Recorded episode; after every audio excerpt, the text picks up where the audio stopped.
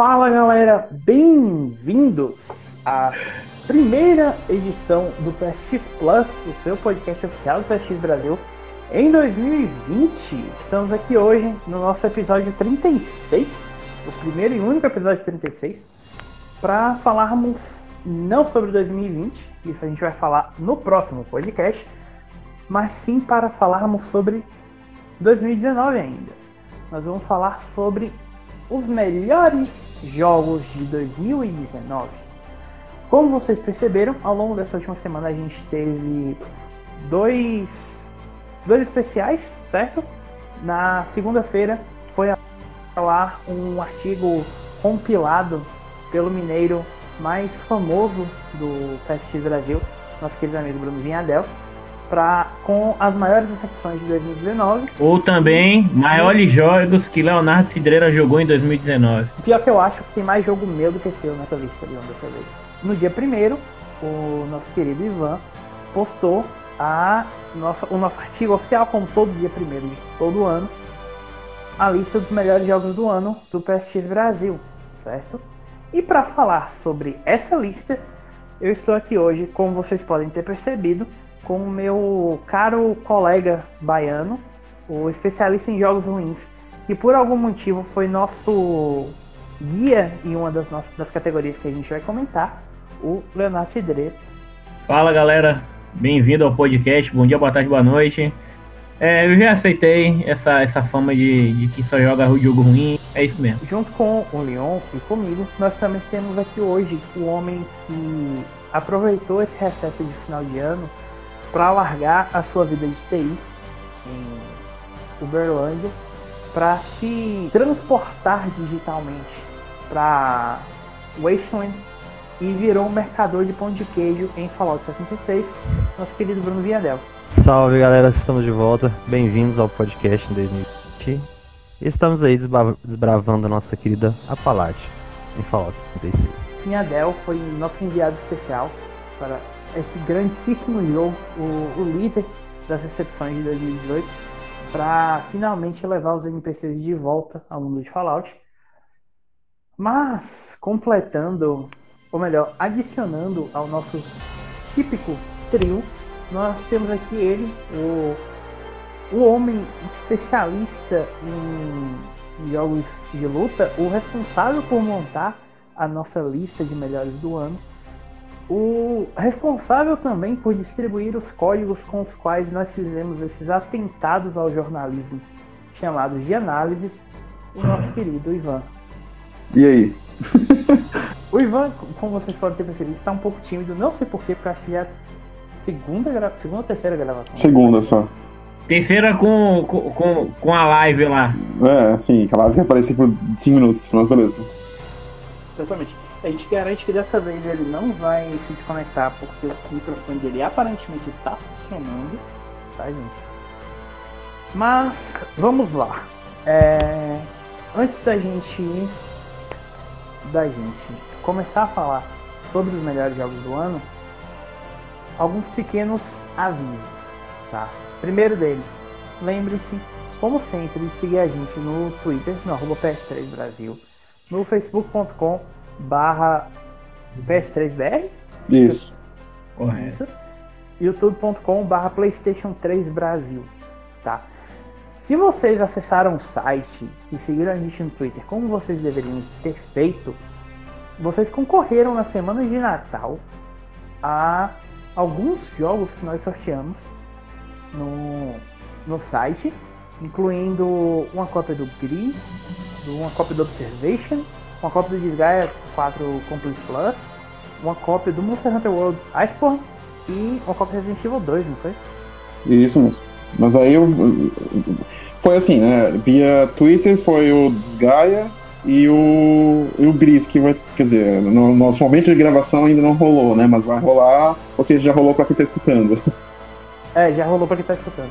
É, e o Resident Evil 2 Monster Hunter vai ser via YouTube. E que mais faltou? Ah, e o que rolou também, né? No site que já tá via enquete lá. Enquete não, desculpa. Formulário que a gente pediu, né? As pessoas pediram feedback. A gente pediu, né? Feedback das pessoas. Isso. Tá, por isso que é tão importante você seguir a gente em todas as nossas redes sociais, especialmente no Twitter. no YouTube e acessarem o site, pessoal, tá bom? Mas outra coisa, é, vocês podem também seguir o podcast no Spotify. No, eu espero que já esteja corrigido o problema que a gente teve com o Apple Podcasts, né? Porque a gente abriu o chamado, eles responderam positivamente falando que já estavam regularizando. Então provavelmente quando esse podcast for lá já vai estar tudo certo lá. Você, obviamente vocês podem ouvir a gente também no YouTube e todos os outros agregadores de podcast que vocês possam querer. Por fim, uh, a gente está tendo podcast essa semana. Semana que vem não tem podcast. Na, daqui 15 dias a gente volta novamente à segunda-feira, como já é por padrão, com o PS PlayStation Express, certo? A gente volta ao nosso, nosso cronograma normal. Quando a gente chegar lá, eu passo direitinho para vocês as datas, para ficarem tudo ok. Dados esses avisos extremamente importantes, vamos lá. Como é que a gente fez? Tá? São 12 ou 13 redatores no site? É, mas não, nem todo mundo votou, né? Tipo, o Rodrigo não é. votou, por exemplo. É, se eu não me engano, foram 10 redatores do site que votaram. Todo mundo foi convocado a votar. Alguns, infelizmente, não compareceram às nossas urnas para escolher de 1 a 5 os os seus indicados para melhor jogo em ordem nas categorias que a gente definiu, que era melhor jogo de PS4, melhor jogo independente, melhor jogo de PlayStation VR, melhor jogo de PlayStation Vita e melhor DLC. Primeiro colocado recebeu 5 pontos, segundo colocado recebeu 4 pontos, terceiro colocado 3 pontos, quarto colocado 2 pontos, quinto colocado 1 ponto. Depois disso, ele lançou toda a pontuação de todos os jogos que foram citados. E fez um top 10 no caso do PS4. Foi um top 10 PS4, top 5 para melhor jogo independente, melhor jogo de Vita. Não, VR e DLC, ou, no caso do VR, Sim. são top 3 na verdade, ficou. E, o DLC ainda tô na dúvida que, tipo assim, eu, nesse momento que vocês estão escutando a lista já foi publicada, mas ainda tô em dúvida se eu vou colocar apenas um ou três, vou ver aqui que tem de DLCs ali para fazer, mas com certeza o primeiro colocado é unânime, então... Dito isso, vamos lá então. Vamos começar pela lista de Vita, porque foi a lista que teve menos, digamos assim, impacto. Até porque eu acho que esse provavelmente vai ser o último ano que a gente vai ter a presença do Vita né, nos nossos melhores do ano, né? Provavelmente ano que vem a posição dele vai ser substituída pelo PS5. Até porque, cá entre nós, gente, o Vita esse ano foi basicamente só visual novel. Tá? Então, mesmo assim, foi um ritmo de lançamento muito menor do que foi em 2018. Tanto é que, qual ficou o nosso top 5? Em quinto lugar, o, a remasterização do Romance Saga 3, em quarto lugar, o Nest Love Syndrome, que é uma visual novel. Em terceiro lugar, o Cold Realize Wintertide Miracles, que também é uma visual novel. Em segundo lugar, o Spirit Hunter NG, que também é uma visual novel. E em primeiro lugar, o The House of Fata Morgana Dreams of Revenant Edition, que também é uma visual novel. E lembrando que, assim, não são jogos exclusivos do Vita, né? A maioria aí, pelo menos no PS4. Não, é, o Romance in Saga saiu para basicamente tudo, inclusive mobile. Code Realize, Spirit Hunter e o Slow Syndrome também saíram para Switch. E o The House of Fata Morgana saiu para PS4, Vita, PC e eu acho que saiu para Switch também. Então não tem mais, nem, nada disso mais exclusivo para Vita, até porque as publishers que costumavam lançar esse tipo de jogo para Vita estão migrando para o Switch, né? Porque basicamente o, o Switch é o Vita que deu certo. Eu joguei o. Eu analisei o Code Realize e o Romance em Saga 3. Vocês podem ler no. Na, na, na notícia. Na notícia não, né? No artigo especial. especial do Melhores do Ano. Vocês conseguem ter acesso às duas análises. O Romance em Saga 3 desses jogos, para mim, é o meu preferido. Eu acho, pessoalmente, que foi uma boa remasterização. Mas é um jogo que, se ele fosse. O simples fato dele estar entre os melhores do ano do Vita é um indicativo, porque é uma remasterização de um jogo de Super Nintendo que foi lançado em 93, se eu não me engano, e nunca tinha chegado no ocidente. Então, é um bom jogo, mas não é nada de especial. O Code Realize também é só uma. É meio que um disco bônus da Visual Novel. É uma sequência, entre aspas, do do, do Code Alive Bouquet of Rainbows, se eu não me engano, que é o segundo jogo, que também já eram bons. Então também nada de muito especial. E o House of Fata Morgana é vastamente considerado um dos melhores visual novels de todos os tempos, mas de novo mostra o quão limitada é a biblioteca do Vita hoje em dia, sabe? Mas também, já tá faz tempo no mercado, né? Quando é que saiu? 2013, 2011? Não lembro mais do ano que ele saiu. O console saiu, acho que em 2013. Não, 2011, 2011, isso mesmo. Então, nove anos. Quer dizer, vai fazer nove anos agora, em 2020, né? É, tempo pra caramba já. Passa. É, a gente tá com o Vita, basicamente, são piorado do que foi o final do ciclo do PS3. Então, realmente, eu acho que é o fechamento da cortina pro nosso querido portátil. Eu tô falando isso, inclusive, olhando pro meu, que tá aqui do lado da minha cama. É triste. Uhum. Ontem eu joguei, inclusive, Vita. Eu joguei os jogos da Ratalaika ali. ele sobreviveu até mais tempo do que eu esperava que ele fosse sobreviver. Bom, mas vamos então seguir em frente para falar sobre o melhor jogo de PlayStation VR, certo? Que essa foi a categoria que ficaram realmente só três. Na categoria de melhor jogo de PSVR, na terceira, em terceiro lugar, a gente teve o Eleanor The VR Case Files. Esse jogo em específico no VR, no PSVR, ele tem muito problema com relação à jogabilidade. Os controles são muito complicados, mas assim, é um jogo maneiro. É de longe uma das melhores experiências assim mais realistas que eu já vi no VR dentro do, da plataforma. Os, é, é, tipo, é muito, tudo muito, muito, muito, muito bem, bem detalhado. Você vê a, a anima, todo o esquema de animação que eles fizeram do jogo original no VR é foda. E é ultra divertido você ficar fazendo palhaçada naquele jogo. Tipo, é, é quem viu. O, o, Ivan, tanto é que o Ivan até tem um, um vídeo que ele sempre posta. É muito bom, posso dizer. É muito bom aquele. É, mano, aquele vídeo do, da época que saiu pra PC, da, da galera fazendo palhaçada naquele jogo. E tipo, quem, quem, quem, quem chegou a, a assistir o, o vídeo que a gente. A, a gameplay que a gente disponibiliza no canal do PSX Brasil, viu que eu também fiz um monte de palhaçada. Viu que, viu que então, tipo, cara, é um jogo muito maneiro. Eu acho que teve algum podcast que a gente comentou sobre ele. Eu não me lembro direito. Mas aparentemente a tecnologia lá de captura de, de expressão facial do, do estúdio funcionou direito, né? É isso. É porque. Conseguir adaptar bem. É, por, é porque na realidade o que foi feito foi meio que um porte. Eu não vou dizer que foi um, uma versão, mas Cara, eles simplesmente migraram tudo que eles já tinham no PC, no PS3 e no remaster pro VR. Então funciona, sabe? Tipo, porque assim, é, para quem não sabe, é, o DVR Cases é um pacote com algumas, se não me engano, são 7, 8 ou é 9, 9 é, casos do jogo base, né? E assim, para quem já jogou, para quem já sabe o que vai acontecer, fica meio chato ter que rever aquilo. Eu mesmo tipo, tinha alguns que eu literalmente já sabia como, como, quem tinha matado, por quê, etc. Mas assim, vale a pena pela experiência. É muito bom, é muito legal você pegar o caderninho. O, o andar no jogo é legal, sabe? O problema mesmo é são, são, são os controles. Cara, você se embanana completamente. É muito fácil se embananar naquele negócio, velho. Cara, eu fico basicamente cada botão do PSVR faz uma coisa diferente.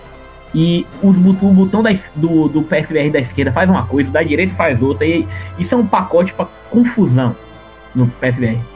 Então, assim, é um jogo que é muito bom, só que os controles dele são muito limitados. Por isso, tá aí na terceiro lugar. Em, em segundo, tem o Table of Tales, é, The Crooked Crown. Esse jogo é, é um jogo assim muito especial para mim, que assim, eu sou muito fã de D&D, RPG, eu gosto de board game, por sinal, nos últimos tempos tenho jogado muito board game com meus amigos. E assim, é um jogo que é basicamente você vendo uma aventura sendo narrada na sua frente uma mesa mágica. E assim, é incrível porque você tá dentro do VR, cara, e você tá vendo tudo na, na mesa à sua frente. Só que o grau de imersão que você tem dentro do VR naquela mesa é tanto que você esquece que você tá num ambiente virtual, olhando para uma mesa virtual que tá acontecendo as coisas, sabe? Tipo, você imagina que você tá lá olhando para uma mesa real e fazendo a, as o, o, o, jogando literalmente. E assim, ele é um jogo que mistura elementos de RPG de estratégia, não muito aprofundados, é bem básico, mas assim, é divertido, a história é maneira, a história tem três caminhos que você pode seguir, tem escolhas, tem decisões. E é uma coisa que, apesar de ser, assim, dá pra você finalizar a história, se não me engano, em umas 4, 5 horas. Mas o, o replay é muito legal. E ele tem um modo multiplayer com os amigos que o cara que tá no VR, ele age como se fosse um vilão e quem tá fora é, tem que trabalhar para vencer o vilão, sabe? Tipo, isso me lembra o conceito do, do Fable Legends. Eu não sei se vocês lembram que na época que a Microsoft anunciou, era basicamente um jogador ia ser o vilão, ia colocar armadilha e tal, e os outros iam ter que basicamente ir num ambiente gerado aleatoriamente para vencer esse cara. É mais ou menos esse esquema, só que com VR é muito bem feito, é divertido e é uma adição. Então, assim, é um jogo que me divertiu bastante, inclusive com meus amigos aqui.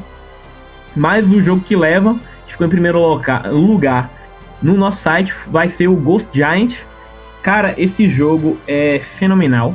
As animações que temos nesse jogo são soberbas, assim, sabe? Tipo, nível DreamWorks, Pixar. Não, não vou dizer Pixar porque aí seria exagero, mas, tipo, lembra uma história muito da DreamWorks. Não desmerecendo o trabalho da DreamWorks, que eu gosto muito das animações dele, mas, assim, o trabalho que foi investido aqui foi muito bom a interação que você tem com o gatinho que é o seu, seu, seu companheiro, eu me esqueci o nome dele. Também eu joguei o jogo lá em meados de janeiro, janeiro, fevereiro, março.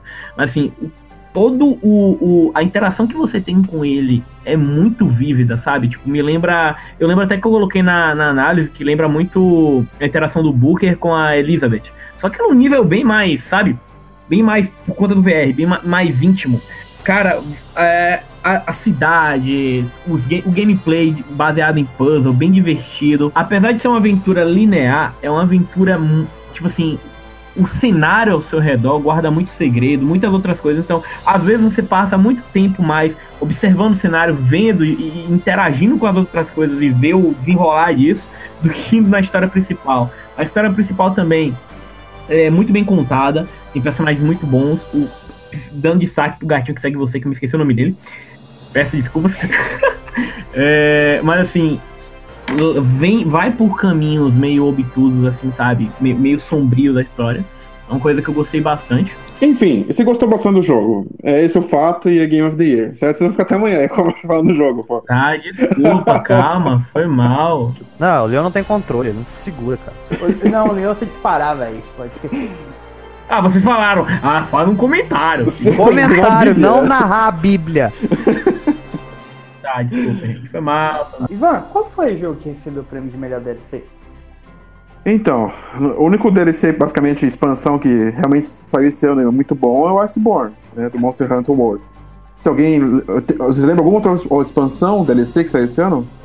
Que vale Cara, a pena mencionar antes ali? Teve o do Mutante, Mutante Year Zero, né? Ah, não, mas eu, eu acho que eu dei nota baixa pra ele, inclusive. Ah, então, então foda-se.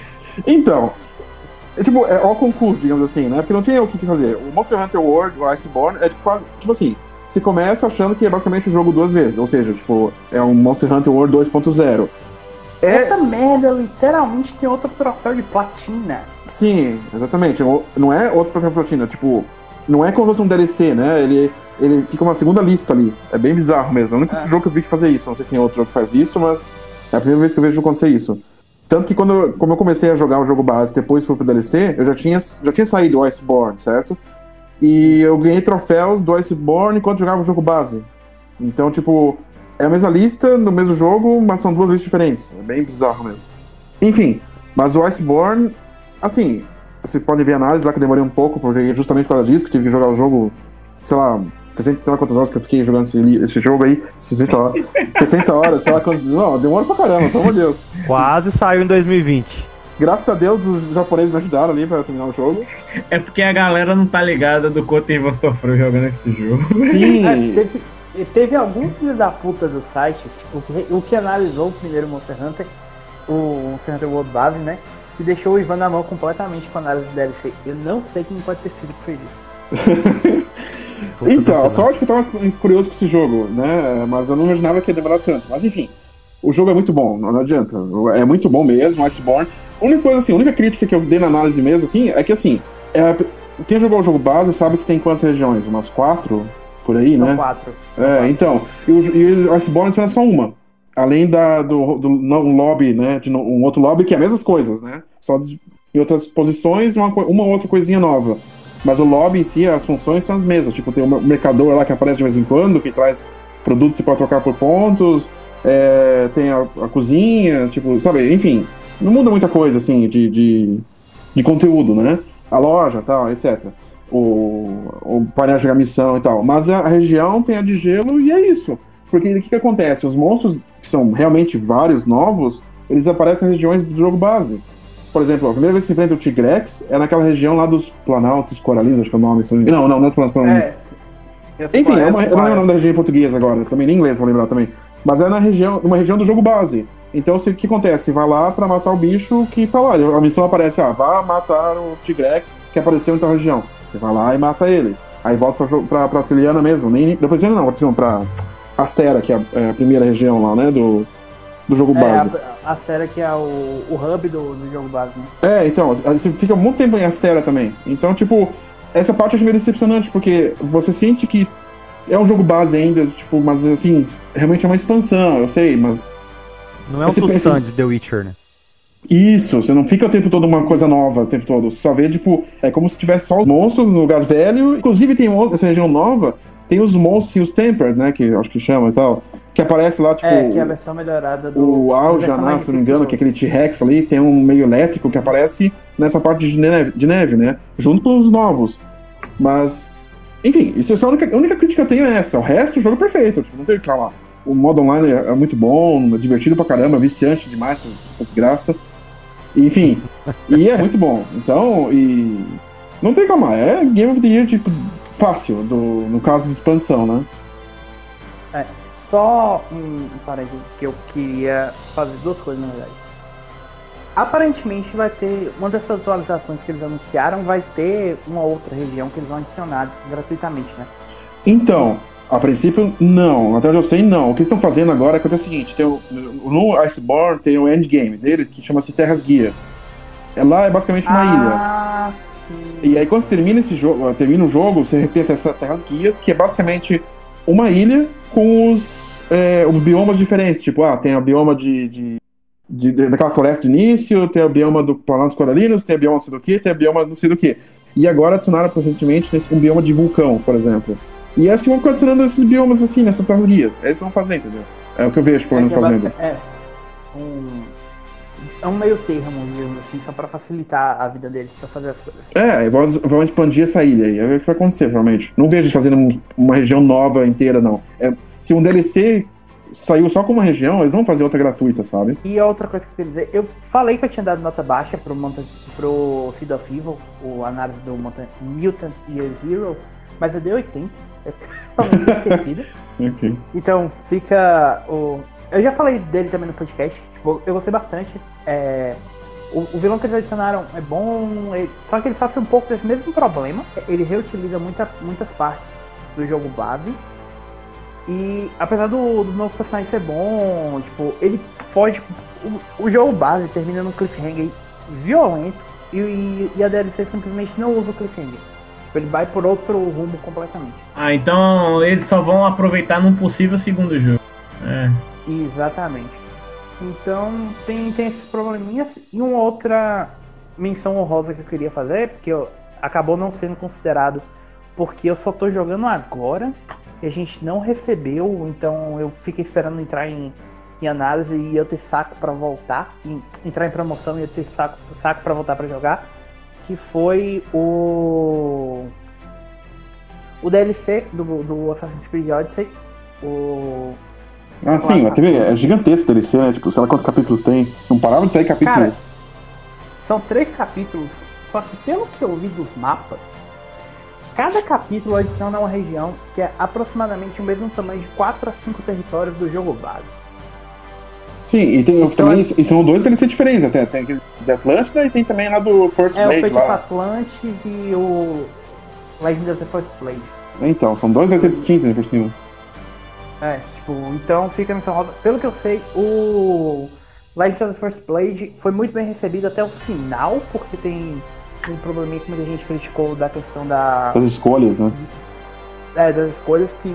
Tem, tem algumas escolhas que você fizer, o jogo te força a um final independente delas. Também conhecido como Síndrome de Mass Effect 3. e o Fate of Atlantis, eu ouvi falar muito bem, só que eu não consegui terminar ainda. E, a gente não analisou, então acabou ficando de fora. Mas. Só uma pergunta, diga, Thiago. É, é Ah. porque eu ainda não comprei o, o Assassin's Creed Odyssey por uma dúvida. Se eu pegar aquela versão, o pacote Ultimate, eu vou ter todas as DLCs ou tem alguma Vai, fora disso? Todas. Ah, o Deluxe Não já nada de fora. É porque. É porque. Na, na, na Gold, a, a- Deluxe só vem um DLC gratuito. É, a Gold, aliás. A Deluxe vem só cosmético. Não, seria a Ultimate. Seria aquela que ainda É. vem com o Assassin's Creed 3. É, Não vem, né? é, O Season Pass. É só...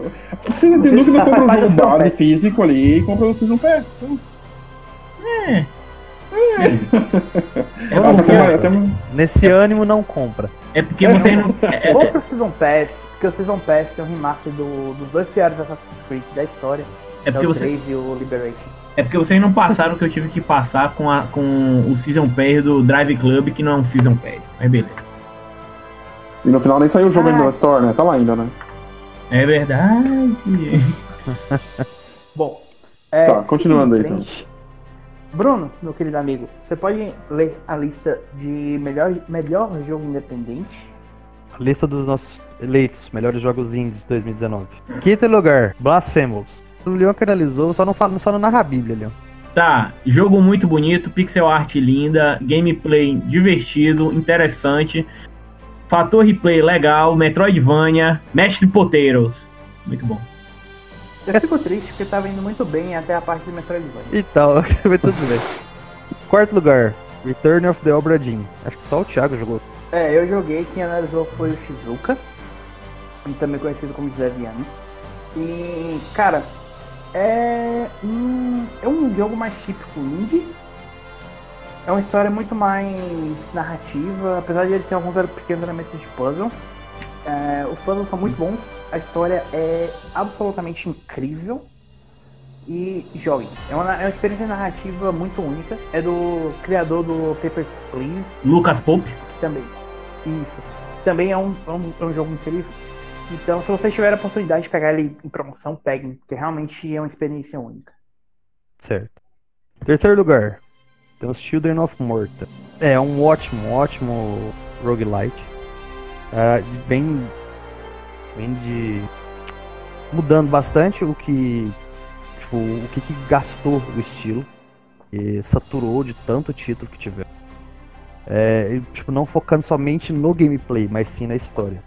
Então, criaram bons personagens, criaram uma família inteira, deram sentido pra volta dos personagens quando eles morrem, deram sentido na busca ali, tudo. Não é só o, andar, bater, e morrer, voltar e melhorar.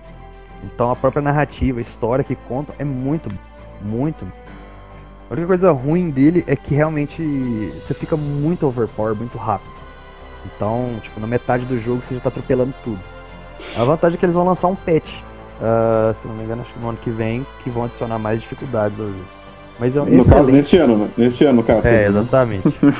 é só não deram data ainda lá. Eles vão lançar como um, um dos patches que vai receber gratuito o jogo. Não vai ter New Game Plus e um monte de outra coisa. Mas é só isso. Porque de roguelite dos que tem aí, eu te indico como o melhor, por enquanto. Em segundo Uhum. tivemos Bloodstained Ritual of the Night. Esse eu realmente não joguei. Eu acho que ninguém aqui jogou, né? Quem, quem analisou foi o Cef, ou seja, o Luiz, Guilherme, Camargo, etc. Não sei o Não foi Tá. Ivan, não foi? Não, fui eu não, foi o, o não, foi o Cef. Seth. Tu não É, tinha colocado lá na. ah, Enfim. Eu coloquei porque eu conheço o jogo. Tipo, eu acho massa. Não tinha mais gente pra colocar, pô. Eu, eu coloquei o Yoka Laylee, que eu gostei pra caramba. O Tiny 4. O Grease. Agora Não. o Grease. Não, não, eu tô falando pra mim, eu jurava que tu tinha dito que esse jogo quem ia analisar era você. O livro das drogas, né? Tá na Disney, né? De vez em quando, né? Não, não, Cara. não, me, não me compare com essa empresa matadora de franquias. Isso, isso porque você pega o Leon uma outra vez, né? Imagina a gente que pega toda vez isso aí. Você imagina, né? o Leão tá na Eu ia falar o quanto o Ivan, o Ivan tá percebendo que a gente tolera toda semana Triste. essa gravação. Terrível. Tá. Mas uh, o bacana do Leôncio, Bloodstained... escuta, Leôncio, o Bloodstain não fui eu que avisei. Eu conheço o jogo porque, tipo, eu via muito vídeo, eu joguei com, com, tipo, no computador, não foi no computador, sei lá, acho que na casa de um amigo meu lá, eu conheci o jogo e tal. Então por isso que eu votei, porque não tinha opção mais. O que eu votei não, não chegou lá no- nos top 5, é que eu posso fazer. E o primeiro Então tá. colocado da nossa lista Tá, tá, do mas grande comenta, vencedor. peraí, comentar o Bloodstain, que nem conhece. O Bloodstain é um jogo do, do Koji Garashi, que é- Garashi. que é um Castlevania, basicamente. Então, tipo, o jogo, assim, ficou com os gráficos meio feinhos, mas o resto ficou muito bom. Então, tanto que muita gente tava na votação geral aí do site, vocês vão ver que não chegou a ficar no top 10 da, da do geral, assim, mas teve gente que votou nele, inclusive pro geral, né? Tipo, não só pra indie. Então, tão bom que ficou. Tá, É, pode continuar. só, Diga. só rapidinho, só um parênteses sobre isso. É, pra quem não se lembra, o Bloodstained foi o jogo que, junto com o nosso querido Mighty Number 9, veio naquela série Kickstarters. Que não, nós vamos fazer o sucessor espiritual daquela série que está morta. Esse é o que deu certo. Mighty Number 9 só serviu mesmo pra lembrar pra Capcom que alguém queria jogar Mega Man. Que foi aquela tragédia. Sim. Aí foi antes do Shenmue 3.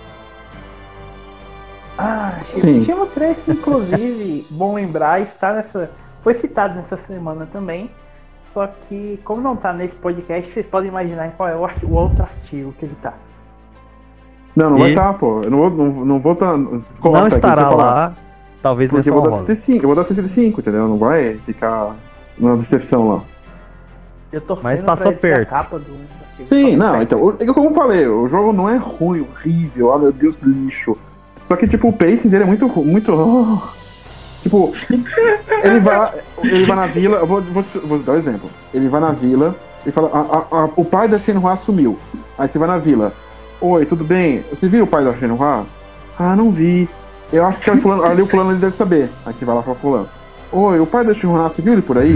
Ah, não. é, eu, ele falou com, com outro Stone Mazer, que é tipo é, artesão. Vai lá falar com o artesão, ele deve saber. Ok. Vou na porta, não está. Falou com a filha dele. Ah, ele chega às 7 horas da noite aqui. Tá bom. Espera até 7 horas da noite. Vou lá às 7 horas, falo com, com o cara. Oi, tudo bem? Eu tô procurando o pai da Shenhua. ah, eu não sei onde ele tá, mas eu acho que o outro artesão deve saber. Aí você vai lá, do que artesão e fala com o outro artesão. Aí ele Aí, fala. Caralho, Aí ele fala, enfim, resumindo a história, não, não sei onde o pai dela tá ainda, mas a, a vila tá sendo atacada por bandidos que tá atacando todos os artesãos. E o pai da Shenhua foi, tipo, se esconder em algum lugar, realmente, entendeu? Então, O tipo, tá, eu tô umas 4 horas jogando isso sem saber onde tá o pai dela. Tô procurando o pai dela desde então. Duas coisas. Isso, isso que você citou parece Sonic the Hedgehog, ou Sonic o Shade, né? E dois, você- ainda bem que você não jogou Death Stranding, cara. Nossa senhora, tá. tá então, Caralho. Tamo mal, tamo mal de exclusivo. olha só, não, porque ele lembra, o Shenmue 1 é a mesma coisa. Tipo, a ideia do jogo é a mesma coisa. Só que o Shenmue 1 era revolucionário, porque você podia olhar tudo, não sei o que e tal. Você chegava as pessoas e falava: Oi, vocês viram quem matou meu pai ali? Os caras num carro preto? Ah, não sei o que, blá, blá. Ah, você procurou algum sailor, não sei o que. Sempre assim, é a mesma coisa. Só que no 2, eles jogaram tudo da janela e fizeram uma coisa bem dinâmica. E aí fudeu, né? No 3, voltou pra coisa do 1 mesmo. Voltou pra essa ideia do 1. É porque é bom lembrar que o primeiro Shenmue é, tipo, logo do, do lançamento do Dreamcast, né? Tipo, 99, De 2000 e pouco, é. Um ano depois acho que saiu, na verdade. Então, tipo, Bom. Shenmue 3 tá uns 20 anos atrasados aí, então. É, exatamente. basicamente. Bom, mas Bom. seguindo, Encerrando e Melhor indie, né? O Gris. falando o nosso, nosso vencedor Gris, que o nosso querido Thiago analisou e Ah, cara, eu não lembro se eu já falei sobre o jogo no podcast, mas. Já. Já, né? Então, Muito. só resumindo um, um pouquinho, ah, pra quem não sabe, Gri é um puzzle plataforma. É um jogo de plataforma e puzzle. Bem simples, mecanicamente falando. É um jogo que um dos pontos que eles gostam de frisar é que é impossível falhar nele. Mas ele não é o jogo que ele é por causa da dificuldade desses puzzles. Ele é o jogo que ele é por ser uma experiência audiovisual de de jogabilidade única e muito, muito especial. É um jogo que não tem uma palavra, mas que ele consegue passar exatamente essa, a emoção que ele quer passar. Ele consegue te tocar emocionalmente como poucas coisas. Como eu frisei bastante na análise, tipo, leiam a análise, é a melhor forma de vocês entenderem o que, que esse jogo é. Gris pra mim, é o jogo de, 2020, de 2019 que mostra pra mim por que, que videogame é considerado arte. Sabe? É uma experiência única e que nenhuma outra mídia, nenhuma outra plataforma conseguiria trazer. Sabe? É Muito bem. realmente um negócio muito especial. Então vamos pra, finalmente para esse melhores PS4, né? Vamos lá, deixa eu ler a lista de melhores jogos PS4 então. Só um- uma coisa que o é importante se frisar como apesar de serem 10 jogos, a gente teve algumas menções honrosas que foram jogos que não tiveram pontuação para entrar na lista. Então eu vou só citar, tá? Que foi o The Outer Worlds, Borderlands 3, Kingdom Hearts 3, o Bloodstain, Return of the Night, Judgment, Ace Combat 7, Skies Unknown, AI, The Somnium Files, uh, The Legend of Heroes, Trails of Cold Steel, uh, Frostpunk, Dragon Quest Builders 2 e Crash Team Racing Nitro Field. Dito O Legend of Heroes é o primeiro, só bem claro, né? Que tá na lista aí. é, e só o, é o primeiro Trails of Cold Steel, que pra mim é o jogo mais fraco dos três, mas tudo bem. Hum, seguindo lá, em décimo lugar, nós temos um jogo que já rendeu algumas pequenas discussões no, no grupo do podcast, no grupo do site, enfim, que é o Mortal Kombat 11, o jogo que o Ivan analisou. Sim. Então, né? Mortal Kombat 11 é o jogo que a gente aprende a amar e odiar ao mesmo tempo, né? Tipo, eu devo estar com, sei lá, eu queria, tô louco pra ver aquelas estatísticas que a Sony lança lá pra você ver quantas horas você jogou tal jogo em 2019, no caso, 2018 saiu, né? Tipo, o que vinha Adel descobriu que ele tinha só quantas horas no Destiny, né? 1200, então, né? É doença. 2018, acabou. Então, só em 2018, né? Deixar bem claro. né? 2019 foi outra vida. Foi É, mais então. 200 horas no Anthem. Outra doença. Então, eu tô curioso, porque o Mortal Kombat tem horas em game. As horas em game lá estavam acho que quase 200 horas ali. Só que não salva quando eu faço muita coisa, entendeu? Ou quando eu desligo o jogo, tipo, eu. É que muitas vezes o que acontece online, o que eu faço? Eu jogo, como o servidor é uma bosta do jogo, eu tenho que jogar uma vez, e aí eu jogo uma luta e já saio do jogo. E saio do jogo, digo, volto, fecho o aplicativo, né? E isso não salva, eu vi que não, eu notei já que não salva os horários de jogo. Então tem muito mais horas do que que tá contado lá. Eu devo estar, sei lá, uns 800 horas. Sabe? Enfim. É, mas assim, o jogo, tipo, eu gosto, é legal, mas eu entendo claramente que tem muitas falhas. Tipo, o pessoal chora com muitos bonecos quebrados, desbalanceado. Tem coisas toscas no agarrão que, que tipo, você errou, advi- advi- errou o lado que para que o cara vai te arremessar e você vai se ferrar na próxima agarrão. É umas coisas meio escrotas. Mas assim, a história do jogo é legal. Não é, oh meu Deus, que foda pra caralho, mas é legal. Os gráficos estão muito bem feitos, né? Tipo, os personagens. Os fatalities são legais. Tipo, eu gosto do jogo pra caramba e pra mim merece estar, tipo, em décimo lugar, tranquilo ali. É um jogo que merece nessa posição que tá. E claro, a dublagem também é uma das melhores que tem aqui, dessas. De todas aí, de, desses jogos todos que temos hoje em dia aí, dublado em português. Não sei se vocês gostou do Death Stranding. O Leon, você gostou da dublagem? A dublagem do Death Stranding é muito boa. Muito boa. É, então. Mas. Enfim, Mortal Kombat vale a pena e é isso aí. O modo online dele é muito bom. Agora tem crossplay, né? Também agora recebeu crossplay. Só que só tá em fase de teste, está em beta e só no modo casual. Então, menina, tá jogando muita coisa. Mas tá aí, né? A opção. Então é isso aí. É, eu não. Apesar de eu, eu pessoalmente criticar Mortal Kombat direto, ainda é um jogo. Eu acho que merece estar na lista. Na lista. Assim como o nono colocado. Foi um jogo que nosso querido Bruno Vinhadel analisou. Que foi o Metro Exodus. Metro Exodus vem pra encerrar uma franquia que, tipo. Algum de vocês jogaram os outros Metro? Last Não. Light e o 2033. Eu joguei o É. 2033, eu acho. Não é uma série que ficou muito conhecida. Querendo ou não. Então. é, não vai ser um negócio de abrangência muito grande. Mas o Exodus, ele encerra muito bem o que já vinha antes. E com qualidade técnica absurda, cara. É, o visual do jogo é muito bom. A narrativa é muito boa, os mapas agora, as variações que tem. Não é mais aquela coisa claustrofóbica, fechada só. Ele é muito mais amplo. Ah, melhoraram bastante ainda o desenvolvimento dos personagens secundários, porque o Artyom continua mudo e uma besta, não fala nada. Mas em questão de de, de jogabilidade, da narrativa, forma como eles mostram os personagens agora, muito, muito mesmo. E talvez como um dos jogos de ação aí de 2019, um dos melhores que eu tenha jogado. A posição do Metro foi um pouco surpreendente, apesar de que o jogo sempre pareceu ser muito bom. Eu lembro até hoje do trailer de anúncio, acho que foi na E3, né? Sim. Que, que ele luta com um urso. Sim, na conferência da Xbox. Isso, nossa, foi Que incrível. termina com o trem, ele mostra o trem uma vez, né? É, isso, isso, isso. Que foi incrível. Agora, um outro jogo que também teve um trailer incrível quando foi anunciado foi o nosso oitavo colocado. O jogo foi analisado pelo Ivan. Foi o Control. Então, Control é um jogo muito bom. Ele tem uma história maluca. Tipo, você tenta entender, mas não entende. Tipo, é, é- é- assim, né, você busca uma, aquela história com meio, começo e fim, assim, coeso, você não vai encontrar em Control. Tipo, assim, muita, eu não sei se. É porque eu assisti só alguns episódios, eu fiquei assistindo o resto, não assisti, mas tem o Twin Peaks. Tá ligado? A série Twin Peaks. É uma série maluca, tão maluca quanto, na minha opinião. É, Então, tipo. Ah, É, então, é, é maluca, tá ligado? A história. Enfim, mas a história, tipo, não é só uma parte. O jogo é Metroidvania. É. você não quer escutar o Metroidvania, mas é, é, é um Metroidvania, não adianta. É, uma, é tipo, o mapinha, você ganha poderes depois, e aí com esse poder você tem acesso a novas, novas áreas, e assim continua o jogo. E o Leon também reclamando que não tem cover, sim, não tem cover porque você vira uma overpower fodida depois de um tempo. Você vai poder tacar coisa em todo mundo, destrói, pega, tá, sei lá, pega parede, pedaça parede, taca nos caras. E assim, quando você tá com. a- Você tem duas barras, de, tanto de tiro e a barra de psíquico. E a de tiro, você, quando acabar de tiro, você usa psíquico, e quando acabar de psíquico, você usa de tiro, porque as duas vão recuperando sozinhas. Então é uma farra fodida de tacar as coisas e tudo, né? Mas o jogo é muito bom. É muito bom, sim. Tem uns problemas de performance, né? Que o pessoal fala bastante, principalmente no Play 4 e Xbox base, né? No Pro, eu joguei no Pro, eu não tive tanto problema assim.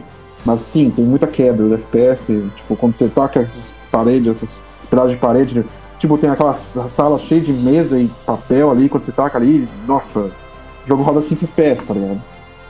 Mas você não precisa fazer isso, né? Só você for, ah, eu quero ver o FPS cair. Teve Aí um você taca lá. pra isso, não teve? Oi? Teve um patch pra isso, né? Ou Teve, mas é, isso tipo, eu- quando o patch saiu, eu já tinha, já, já tinha e tal, eu não sei daí se melhorou tanto assim.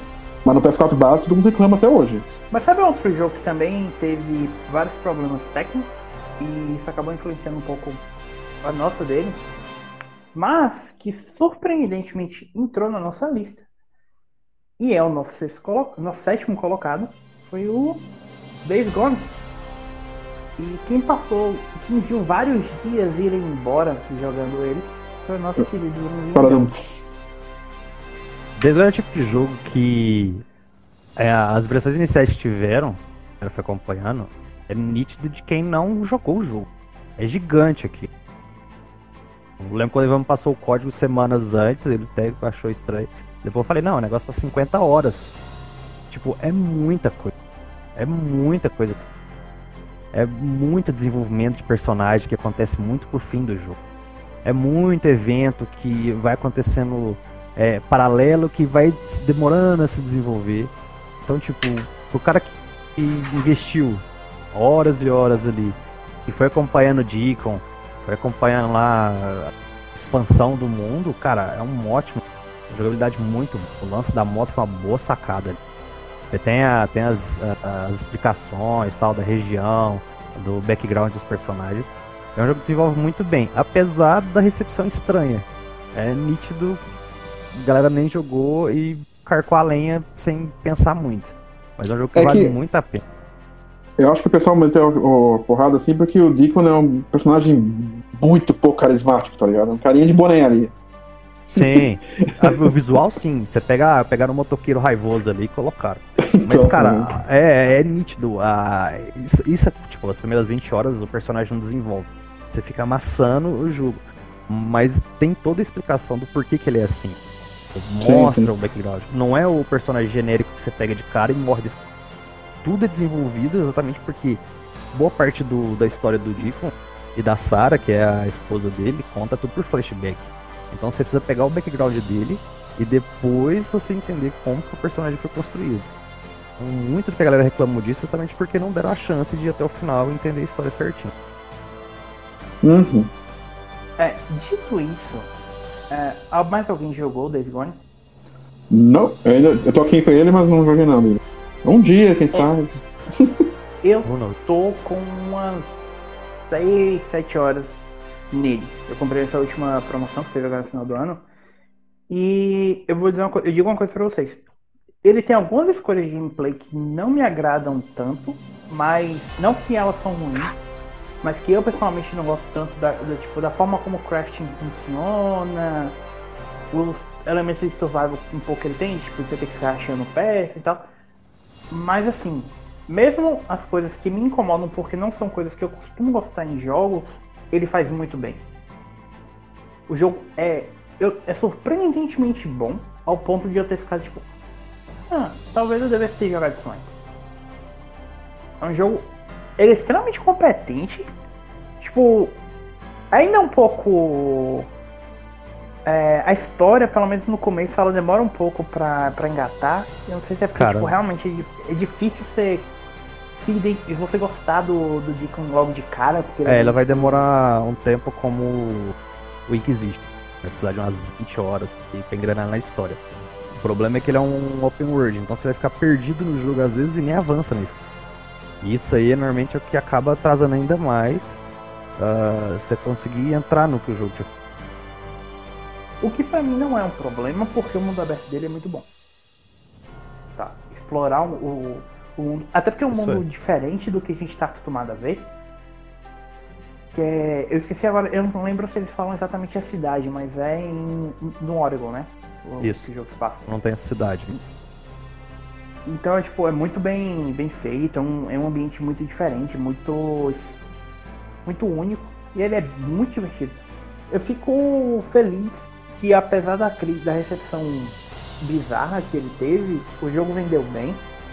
E, porque realmente, eu, a última coisa que a Band merecia era ter tido problemas com a Sony por causa de, do, da má recepção do jogo, porque o jogo em Cara, si é muito bom. Que, querendo ou não, tipo, vendas e comentários na internet nunca são a mesma coisa. Olha só, o pessoal fala do Call of Duty.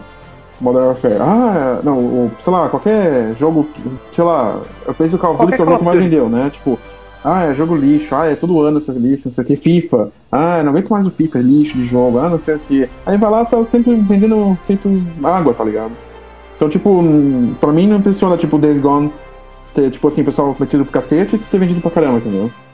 Chegou não, a vender é, quantos, mas... quantos milhões lá? não sei, mas apareceu um ranking lá do americano um monte de vezes. Foi. E eu acho muito bom que eles vão repetir basicamente as mesmas palavras do Leon toda vez que a gente fala de Call of Duty, licença.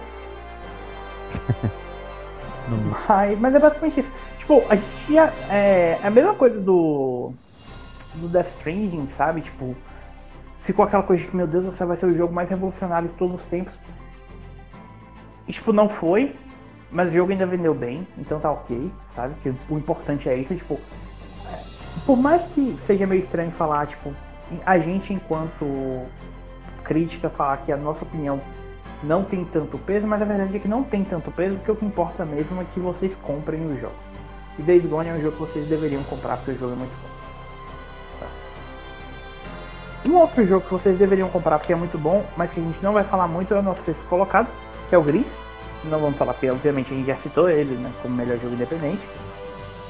Seguindo em frente, em quinto lugar, temos um jogo que é um pouco polêmico nesse podcast, digamos assim, que é o Sekiro Shadows Die Twice. Quem quer colocar a mão no fogo pra falar Eu já Não passará! Muito. Não passará. Sekiro Shadows Die Twice não passará aqui. Só, só vou frisar que eu já falei bastante e me recuso a falar mais. Não passará, não passará. Não, esse jogo não. Massação de botão aqui não. Valeu. Caralho. então tá doido, velho. Eu assim... acho muito bom que ele tá falando de massação de botão. E a gente vai chegar no nosso segundo lugar e dá pra fazer a mesma crítica no jogo. É, então. Não. Então, né? Mas enfim, o, o Sekiro, tipo. Assim, eu realmente não joguei. Então não posso eu não quero opinar nem falar nem botar a mão no fogo, como dizem aí. Mas eu, fico, eu noto uma coisa pelo gameplay dele que eu não sei se é isso mesmo, mas os Dark Souls, assim, tipo, eles são assim, é, tem estamina, tem não sei o que, blá blá blá. O Sekiro parece ser mais, bem mais ação, né? Cara, eu joguei, ó, eu vou só. Vou, eu, eu acho que foi o único que joguei. Eu joguei umas 15 horas do jogo. O problema do Sekiro é que, mesmo quando você pega as outras. ah, acho que é- dá pra falar habilidades. As próteses lá, né? As armas Uhum, pro braço prostético. É, é muito o, o- o mesmo jeito de. Sabe? É tudo parry. A, a esquiva é inútil, porque você não tem os frame invencível mais. Então, tipo, se você for pegar vídeo na internet de cara fazendo boss sem morrer, você vai ver que a tática é sempre a mesma. É expande L1 no parry e acertar o cara numa janela mínima que você tem. É muito diferente dos outros jogos. Você pode bolar uma estratégia jogar. de- O Sekiro é muito a mesma coisa. Então, dos jogos da Front, todos que eu joguei, pra mim é o pior de todos. E olha que eu joguei até o Ninja Blade. Bom, morri. Ok. Enfim, Eu mas quem prefiro- votou não foi a gente também, foi o resto da equipe, então ficou em quinto lugar, né? Eu, eu prefiro não falar de Sekiro porque vocês sabem que eu não gosto da From Software, então. Deixa Né? quieto. Sabe o que, que também é melhor que Sekiro? O que é melhor do que Sekiro é o nosso quarto colocado. Ah, esse quarto colocado. The Legend of Heroes Trails of Cold Steel 3. Um jogo que vocês também me ouviram falar exaustivamente ao longo dos meses. É, curiosamente, acho que meu terceiro jogo que eu dei nota 100 pro site. Cara, eu não tenho mais muito o que falar sobre a série. Eu falei sobre ele várias vezes no podcast. Eu falei várias vezes sobre ele na PlayStation, na PSO, a minha coluna sobre jogos orientais no, no site. Ou seja, resumindo, joguem, certo? É, Agora, mas eu, joguem, eu só fico é bem claro uma coisa. A pessoa que quer se interessar pela série, ela, tem, ela pode começar pelo 3 ou tem que começar do 1 lá, 2, 3? Só explica É, isso. Isso, só explicando, só explicando, resumindo basicamente. O Trails of Cold Steel, como a gente mencionou, saíram os três jogos esse ano pra PS4. O primeiro, o segundo e o terceiro. Todos remaster, O ideal. O primeiro e o segundo três. são remasterizados, o terceiro já é direto pro PS4. Ah, sim.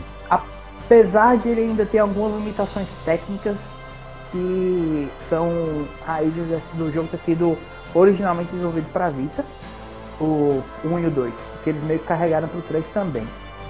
Só que- até porque eles usam ainda aquela Fire Engine, a engine proprietária da Sony, que era tipo no começo do PS3. Então a engine é bem limitada. Mas assim, o ideal é começar pelo primeiro, por causa de alguns reflexos e da construção do personagem que é muito importante ao longo dos dois primeiros jogos, que é o que torna o final do 3 tão impactante. Dito isso, a Anis América fez um trabalho incrível de existe um resumo muito detalhado dos dois primeiros jogos no Trails of Cold Steel 3, se vocês quiserem ler, e o jogo está sempre referenciando os, os eventos do primeiro e do segundo, e sempre que ele faz essa referência, ele mostra os eventos em forma de flashback. Tá, uma pergunta. Esse resumo é tipo um texto gigantesco pra você ler ou tem umas cutscenes bonitinhas e tal? É só, ou é vídeo, ou é. Ou é, Não é texto mesmo, velho. é texto? Ah, então não, então ninguém vai ler. Então não é, então não é legal, cara. Então não é legal. Só lá Por isso que eu. Ó, Respeita, ó, gente, respeita, respeita, velho. Respeita. Assim, Thiago, Thiago colocou como, como um dos melhores RPGs, é porque é, velho. Thiago raramente pega um RPG Não, ruim. não é quando essa pega- crítica. A crítica é resumo, pô. É o não, a resumo. crítica do resumo é, é digna. Até porque eu não acho que o resumo seja bom o suficiente pra justificar começar pelo 3. Então a indicação é jogar todos, certo? Isso. Até porque o impacto do que acontece no final. Ó, boa parte do, de eu ter dado 100 e não tipo 95 pro jogo foi o último capítulo e o plot twist que ele, dá, que ele usa no final do, do último capítulo, que só acontece por causa do que, a- do que você sabe do primeiro e segundo jogo. Ok, então tá, tem que jogar o primeiro e o segundo, beleza, tem. É, paciência. Não dá pra fugir. Vamos pro terceiro aí, vamos pro terceiro. Vamos. O terceiro colocado, que é um, um jogo que também demora longas horas e talvez seja o jogo do ano do coração do nosso querido menino Leonardo, Ah. é o Death Stranding. Leon, sem ler a Bíblia, pelo amor de Deus. Então, gente, Death Stranding. Quem, ó, quem, pra falar a verdade, quem quiser ver tudo que eu tenho pra falar Stranding, tem um monte de podcast, só assistir os últimos 90 podcasts que a gente gravou, que eu falo do jogo. Mas assim, o que eu tenho a falar hoje é, é um jogo excepcional, é um jogo diferente de tudo que eu já joguei. na minha vida. Assim, se você gosta de se aventurar por algo novo, ter uma experiência nova, é o seu tipo de jogo. Agora, se você nasceu para jogar COD, se você nasceu para jogar GTA, O preconceito. você... não, desculpa, mas não, pronto, melhor. Se você tem uma preferência por nichos onde você É costuma ter as... Eu não vou mais falar. Não. se, você, se você fez concurso pros Correios, vai, talvez você se Não, identifique. para, para, gente. Porra, é tão triste ouvir isso, tá? Enfim, Ah, é, zoeira à parte. Zoeira à zoeira- parte. Leon- agora sim, O Leon acho que deve ter falado, sei lá, é um 10 jogo horas, diferente. Cara, é um 10 jogo diferente. podcast. É, é um jogo diferente de tudo que vocês já viram. E assim, talvez seja um pouco complicado para pessoas mais novas curtirem o jogo. Eu acredito que pessoas mais velhas têm a mentalidade e a maturidade de ver o jogo, interpretar as ideias e todos os conceitos dele, ver as Que críticas que. Leon todo preconceito. Cara, Então, né? desculpa, mas eu não imagino, mano, é sério, tipo, o máximo que essas crianças de 12 anos que joga Fortnite vai entender do jogo é, é tipo, olha, ele, ele urina, gente, ele urina, Qual é, que é a. Não, Leon, vou falar o que é do Walking Dead ali, ó. é o É, cara qual do que é a é, então classificação isso. indicativa? Se não me engano, é Formature, né? Cara, deixa eu, agora, cara, sério que eu, eu não parei pra ver. Porque aí se você for me falar isso, o jogo indicado pra mais 16, você tá querendo que um moleque de 12 anos joga, você já tá errado. Hum? É maiores de 17 anos. Então, só lamento, Leon. Sua teoria foi por água abaixo. Enfim, se você gosta muito do trabalho do Kojima, se você gosta de Metal Gear, se você gosta de ficção científica, se você gosta de de enredos complicados, de complexos, Você gosta boa- de garotas seminuas que respiram pela pele. Nossa, cara. Isso não tem, não tem isso ser aqui. preguiçoso. Não tem isso aqui. Não Ah, tem isso então aqui. tá. Ainda. Ainda. Não, não tem isso aqui mesmo. Mas como enfim. DLC. Joguem Death Stranding, merecido, eu achei completamente merecido. É um jogo que foi feito do zero, com a engine, tipo, apesar dele ter usado a décima, que tinha uma. Tinha tudo pra ajudar ele. E, e apesar de ter roubado também um monte de gente da Guerrilla Games pra fazer o jogo. É um monte jogo. de gente- Ele roubou mais de 5 funcionários da guerrilha pra fazer a parte técnica do jogo. Enfim, excepcional. Joguem, tirem suas conclusões e foda-se. Pronto, é o que eu tenho a dizer. Se, Próximo. se então. um dia você se um dia você sonhou em ser carteiro, Cara, eu vocês, na moral. não- é, é sério mesmo, velho. Puta que pariu. Cara, só vou falar sabe- uma coisa que eu fiquei triste com o lançamento de Death Stranding. É que a gente não vai poder mais zoar o Leon por causa disso. Ah, é verdade. Sabe o que é pior? Em algum momento no final do episódio 32, a gente falou que a gente não ia mais comentar sobre Death Stranding. A Mas- gente falou do jogo em todos os podcasts de lá pra cá. Foi tipo melhor do ano, premiação, melhor jogo da década, aí resultado do TGA, e agora a gente tá falando de melhor jogo do ano. Ai, inferno. Bom, falando em inferno, isso me dá o caminho perfeito para chegar pro nosso próximo jogo, nosso segundo colocado, nossa medalha de prata. Ou melhor, o nosso troféu de ouro, né? Afinal de contas, o primeiro colocado no nosso troféu de platina. Que foi o incrível Devil May Cry 5. O jogo mais recente da, da histórica série da Capcom. Foi o primeiro jogo que saiu para PS2. E quem. Eu, eu joguei, eu joguei, apesar de não ter sido eu que analisei, né? Foi o, o Seth. Sim, eu também joguei até mais ou menos. é Como assim? Como o CF gravou o- a história toda lá pra colocar no canal, e quando eu tive que editar isso, eu acabei vendo muito spoiler. Então, tipo, eu vi os spoilers que, tipo, quem eu vi, etc. Não, não larga spoiler, não, eu ainda não Eu vou joguei. Eu largar não spoiler, joguei. relaxa, relaxa, Respira. calma, respira. Enfim, eu já vi muita coisa, então, tipo, quando, como eu sabia essas coisas, tipo, não me animei muito em querer pegar e jogar, porque eu comprei o jogo, né, porque como o CF analisou, e eu joguei até, acho que o sétimo ou oitavo capítulo, e tem 20, né, se não me engano. Então eu joguei metade do jogo, Isso, vai. isso. É, vou separar um pouco antes do jogo ficar ainda mais incrível. É, eu joguei com, eu tava com o Vi, jogando com o Vi ali, acho que enfrentei um chefe dele lá, se não me engano. Sim, sim. Ó, é, bom, o que, o que falar sobre Devil May Cry 5? De todos os jogos da lista, pra mim é o que tem o gameplay mais incrível. Muito pela pela gama de possibilidades que ele te dá, de você conseguir amarrar uma série de combos com basicamente tudo que vinha na sua cabeça, qualquer coisa que você pensar que você pode fazer, o jogo te permite fazer. Tipo, ah, eu quero. Eu vou usar, sei lá, tô jogando com Nero, eu vou usar o Devil Trigger pra começar o combo. Depois eu vou usar, tipo, alternar todos os botões para jogar o inimigo para cima e de lá eu vou usar o Devil Trigger de novo. Enfim, tudo que você conseguir imaginar na sua cabeça de. Inclusive mecânicas de, de jogo de luta, sabe? Tipo cancel e dash, não sei o que. Chega a ser meio bizarro imaginar o quão bem eles conseguiram incorporar esse tipo de técnica no jogo, no, jogo de ação.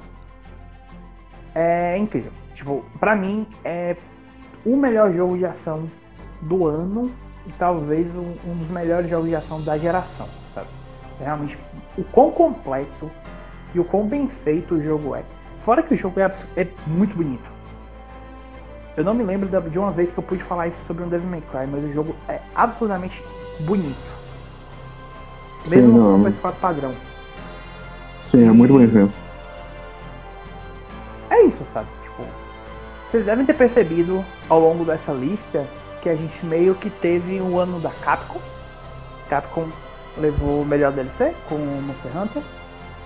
Ah, todo, mundo, a gente já, todo mundo já vem meio conversando sobre o quanto a Capcom se reergueu e o sucesso que ela vem tendo ao longo dos últimos anos com Resident Evil 7 é, e nos forçar a jogar Resident Evil 6, que talvez tenha sido a pior experiência dessa década. Resident Evil 6 não é tão ruim assim não, velho. Vocês estão exagerando. Ah, pronto, era só o que me faltava. mais um, mais um. Deve gostar de Sonic também. Não, pera, ó, não, pera aí, velho. Você se. Ah, foda-se. Deixa quieto. Cara, eu, eu não vou falar. Não chora, tá tudo bem. Enfim, voltando à lista. Iceborne é, DLC, gente... Devil May Cry 5 tá em segundo nessa lista, e em primeiro. Resident Evil 2 é o nosso jogo do ano, nosso troféu de platina. E fácil fácil, merecido. O jogo que talvez um dos primeiros jogos lançados em, 2000, em 2019 e um dos jogos mais importantes e impactantes do ano. Para isso, Sim. obviamente, nós trouxemos o homem responsável por destrinchar o jogo todinho para vocês, que foi o Ivan. Bom, Resident Evil 2 pra mim, eu votei, eu acho que como uma grande maioria da equipe também votou como melhor jogo do ano. Assim, primeira coisa foi interessante que ele ganhou, porque tira aquele, aquele padrão assim de ah, que remake não pode ganhar jogo, jogo do ano. Mas assim, desde o início a Capcom deixou claro que assim, apesar de ser um remake, o jogo é uma, mais do que um remake, é uma reimaginação, digamos assim. Tipo, assim, eu tive uma discussão longa com, com um cara esses dias. Eu quero saber a opinião de vocês. O que você define como remaster, como remake, como reimaginação? Remaster é aquele jogo que é igualzinho da época do Play 3 e colocar no Play 4 com um gráfico 1080p. Ou 4K, sei lá eu. É igual, o jogo é igual, só, só der upscale no gráfico. Concordo. Esse remaster. Remake é o tipo Resident Evil Remake do 1 lá, que pegaram o primeiro jogo, mas tipo, é, o jogo é igual, mas tipo, tá com uma nova cara, tipo, fizeram uma. Os modelos dos bonecos são outros, é tudo Tipo, sabe, é tudo diferente. É, é um jogo igual. O jogo tá igual, mas ainda é diferente. Não é remaster, entendeu? Concordo também. E aí o Resident Evil 2 seria uma reimaginação, tipo, é um remake. Eles falam de remake pra chamar atenção, pra vender. Mas é, pra mim é seria uma reimaginação, entendeu? É um novo jogo, é um novo jogo. É igual ao. Ai, não sei seu nome, meu Deus. Nossa, fugiu Tá, quando você lembrar, você fala. Mas enfim, o fato é o seguinte: do, do Resident Evil 2, por que, que eu chamo de reimaginação? Porque assim, se você pegar o Resident Evil 2 do Play 1 ali, jogar ele do início ao fim, e depois jogar o, re o remake, no caso, 2019 aqui, é outro jogo. Você vai ter o Leon, vai ter a Claire, vai ter o Mr. X, vai ter, tipo, a delegacia, assim, mas não é o mesmo caminho, não são os mesmos puzzles, não são os mesmos inimigos. Tipo, tá, aparecem os leakers, aparece, tá, mas não é mais os momentos que aparecem, sabe? A história com a Ada mudou um pouco, a história com a Sherry mudou, tem a parte da, lá do, orfanato também, não sei o quê. Enfim, tem muita coisa que mudou, sabe? E o caminho A e o caminho B também é completamente diferente, nada a ver do que existe no jogo original com o Resident Evil 2. Então, assim, como eu falei para quando comentei com, com vocês, assim, não foi no, no chat mesmo, assim, que O Resident Evil 2, na verdade, é um Resident Evil 8, só que com os bonecos e o setting do 2, entendeu? É o que eu acho. Pronto, Eles eu pegam- lembrei. É, é igual ao Final Fantasy VII, o remake. Que não é o remake, teoricamente é a mesma coisa. Então, é, por enquanto a gente não sabe como o jogo saiu ainda. Dá pra saber, né? Tipo, a É. princípio sim, tudo aponta que vai ser uma coisa bem diferente. Mas, se vocês quiserem saber mais sobre o que é remaster e o que é remake, vocês podem voltar lá no episódio 4 do, do nosso podcast. Nossa. Algumas horas dedicadas a isso. Eu garanto pra vocês que não vai ser a mesma qualidade do- desse podcast, mas eu acho que a gente até explicou bem. Mas, Mas enfim, é só, só, terminar a história. Daí eu tava discutindo com esse cara, ele tava falando assim que o Resident Evil 2, no caso pra ele, é remake porque pega as coisas e faz uma. re- refaz o jogo, entendeu? Nossa, como eu fiquei puto com, essa, tipo, com esse argumento do cara, entendeu? Tipo, eu explicando pra ele que não é isso, cacete, de agulha. Mas enfim. Eu sempre defendi no, no Cash a questão do. Difícil dar um prêmio pra algo que seja só um- trazer uma versão melhorada. Então, tipo, no caso, igual quando saiu o Shadow of the Colossus. É, que é um remake, mas, tipo, é a mesma coisa. Sim, Então, aham. não, tem, não tem nada. Ali é um, um- totalmente diferente. Então, no caso do Res- do Resident Evil 2, você falando da forma como é, as mudanças, não é só o 2 que a gente jogou lá 20 anos atrás. É uma experiência diferente, não só melhorada, mas é um negócio totalmente novo, tipo, de certa forma. assim. Sim, é, é completamente novo. É tipo, como eu falei, não é que nem o Resident Evil 1, o remake do 1, sabe? Que é muito mais parecido com o material original. Do que, tipo, é realmente. Não sei se tem algum exemplo. Agora tem Final Fantasy VII Remake, mas, tipo, tem um exemplo, sabe, que deve fazer, ah, isso aqui, assim, é. É um remake, não tem, cara, porque realmente pegaram tudo. Como eu falei, pegaram o material do Resident Evil 2 do Play 1, jogaram no liquidificador, tacaram a camada da, da Re-Engine lá, né? Misturaram tudo, e aí botaram o Resident Evil 8 lá, uns conceitos do 8 no meio, né? Que não, não existe ainda, digamos assim. Misturou tudo e lançou o Resident Evil 2. Foi isso que fizeram, tá? Porque é outro jogo, na minha opinião, é outro jogo, tipo. Mas é, claro, é, a, a base é a mesma, mas todos, o resto em cima é diferente. Ligado? Imagino mim- que deve ser o que a gente vai esperar do 3, por exemplo, também. Então, o 3 tá, tá longe, mas pelo que eles veem, assim, tipo, eu acho assim a mesma lógica. Eles vão fazer muita coisa, tipo.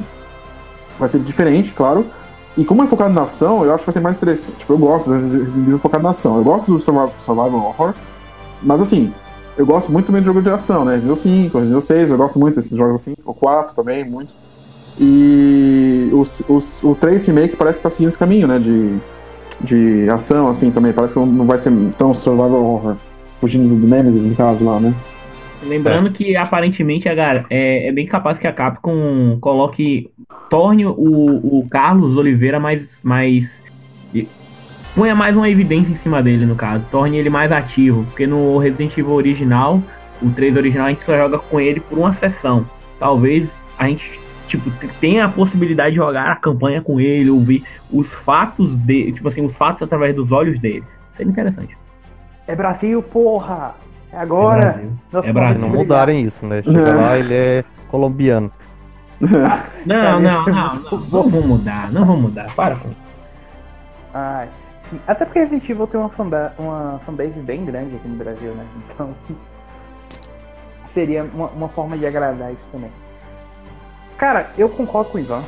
Eu realmente não consigo pensar em outro jogo que mereça mais o prêmio de melhor jogo do ano pra 2019 do que Resident Evil 2. O, pelo pouco que eu vi e joguei do jogo é, na casa de um amigo meu e tal, é realmente um, um chega a ser absurdo o cuidado e a atenção que eles tiveram em reconstruir cada milímetro do jogo, sabe? O... Novamente, um outro elogio que a gente precisa fazer. O segundo, tanto o primeiro quanto o segundo colocado são jogos feitos na Ari Engine, né? Que são, que é um- talvez a engine mais incrível da- dessa geração atual. A qualidade gráfica que o jogo tem é um negócio realmente espetacular. E merece o prêmio. Eu tô muito ansioso para jogar Resident Evil 3. Esse remake parece ser incrível. E eu concordo com o Ivan, eu gosto muito de Resident Evil quando ele é mais voltado para ação. É só uma pena que entre esses jogos mais voltados para ação, a gente tem Resident Evil 6 também, né? É, o 6, tipo, o que acontece, como eu falei, a campanha do Leon ali, tipo, até, exceto a parte final, aquele chefe lá com o T-Rex. Mas é, que é, inter- é interessante, pô, aquela parte do presidente no começo, é legal. Ah, eu, eu até tolero até a parte do avião. De, Cara, diante, é depois só eu parte. que gosto. Sério, sério que só eu que gosto daquele zumbi que é um tiranossauro. Eu adoro Ah, aquilo é, ali. Você gosta de Death. Strange, né, Leon? Mano, então, aquilo- eu pede acho pro que- dinossauro entregar a carta também. É. Eu acho o conceito daquilo tão legal, velho. Tipo, mano, é porque desculpa, velho, mas assim, eu aceitei. Não, eu aceitei. Não, olhe bem, eu aceitei que aquilo ali é uma representação.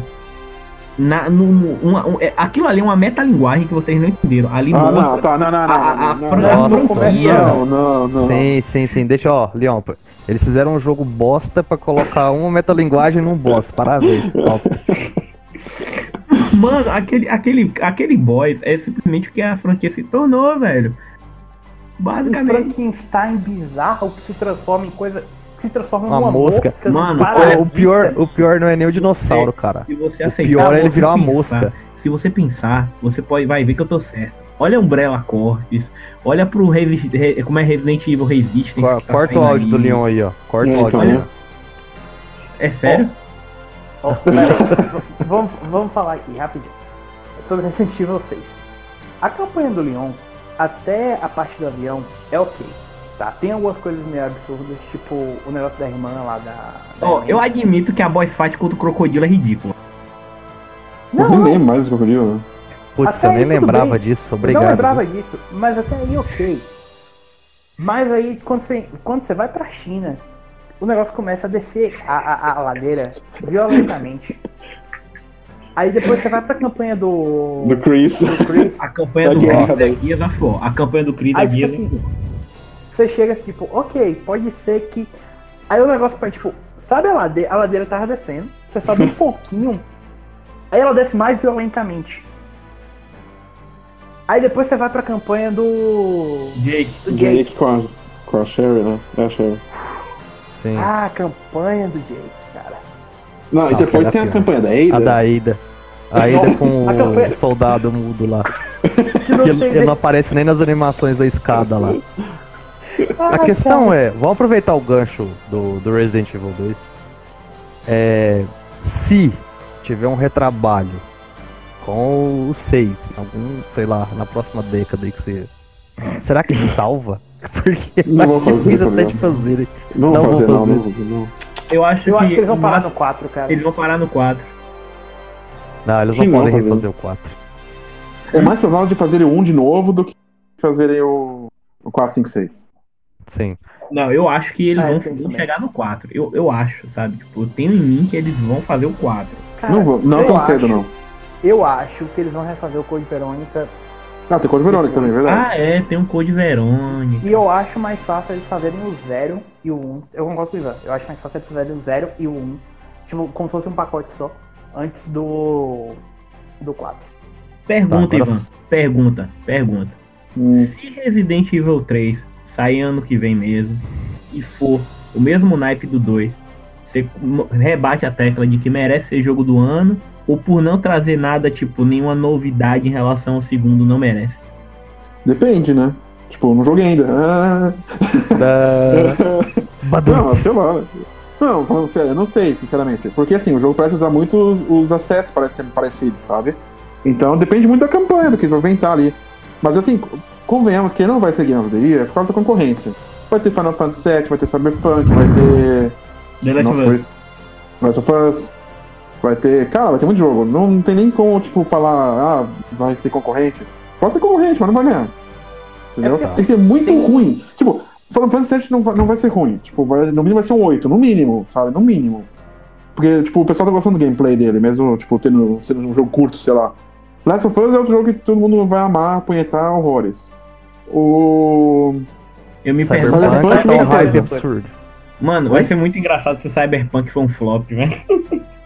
Não vai, cara. Não vai, Não, é esse- impossível. Todo mundo falava a mesma esse coisa é do The Witcher cara. 3.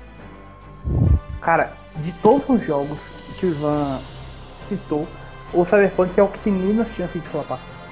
Só um- uma curiosidade, Ivan, antes da gente terminar o podcast, que foi uma coisa que, que veio aqui agora. No último podcast a gente perguntou, a gente falou sobre algumas coisinhas e tem uma coisa que eu queria saber a sua opinião. Hum, Pra você, qual foi o jogo da década? Seu jogo preferido da década? Não Witcher necessariamente. Tadá. Tadá. Então, muito bem. Não tem nem mais o que falar porque a gente já falou sobre The Witcher 3 no podcast.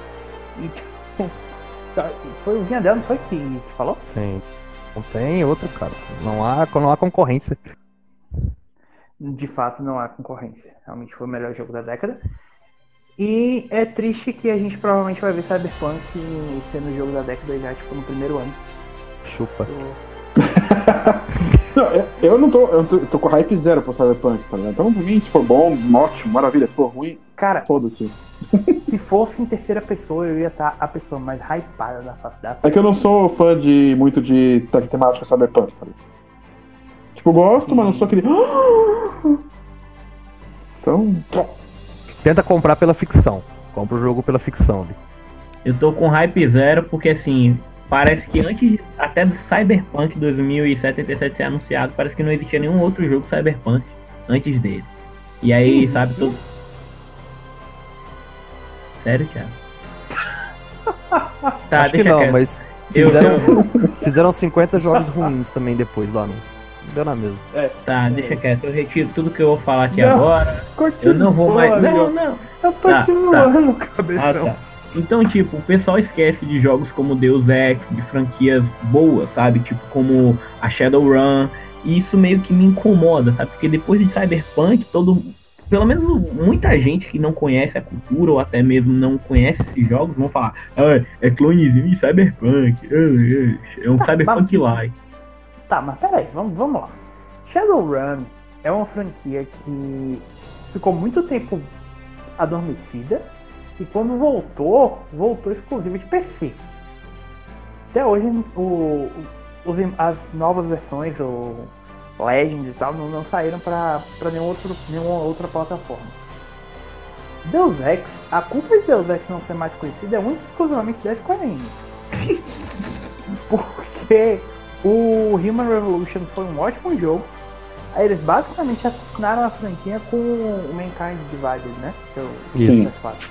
Mankind Divide. cara, sabe qual é o melhor jogo Cyberpunk? Que ninguém lembra, mas pra mim é o melhor jogo Cyberpunk de, dos últimos 20 anos, sei lá, quando o já faz saiu.